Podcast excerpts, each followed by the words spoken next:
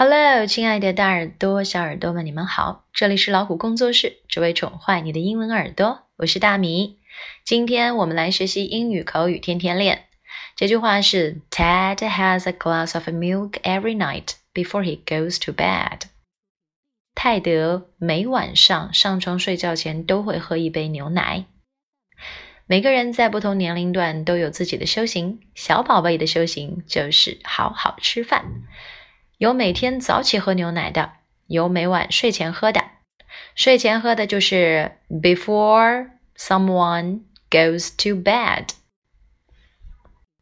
这是一个表达每天进行的一个常规动作，所以我们这里用到了一般现在时，就是表达的重复的动作或事情，类似于惯例。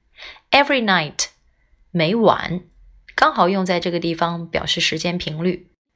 Ted。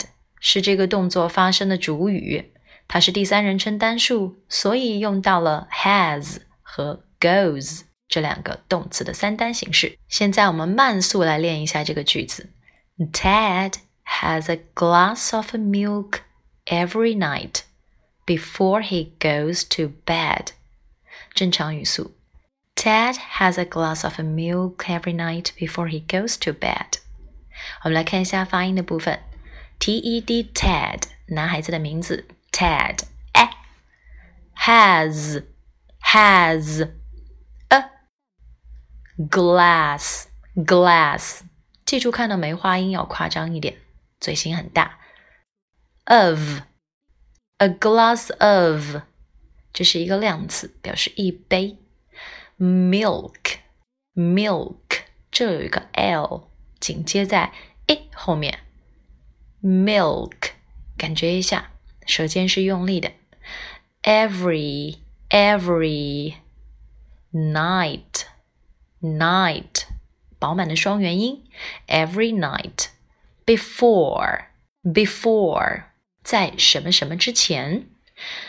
he 长音 he goes goes，它的原型是 go to。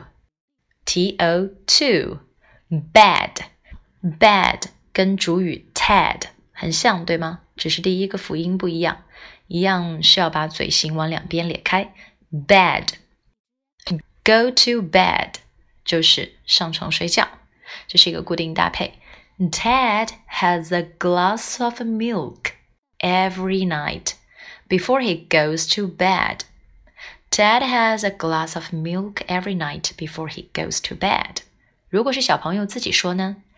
I have a glass of milk every night before I go to bed。发现没有？这里 I 这个主语是第一人称，所以后面的动词 have 和 go 用原形就好了，用的也是一般现在时。OK，这就是我们今天学习的句子。Now one more time. Ted has a glass of milk every night before he goes to bed. 你今天喝了吗? Okay, see you next time.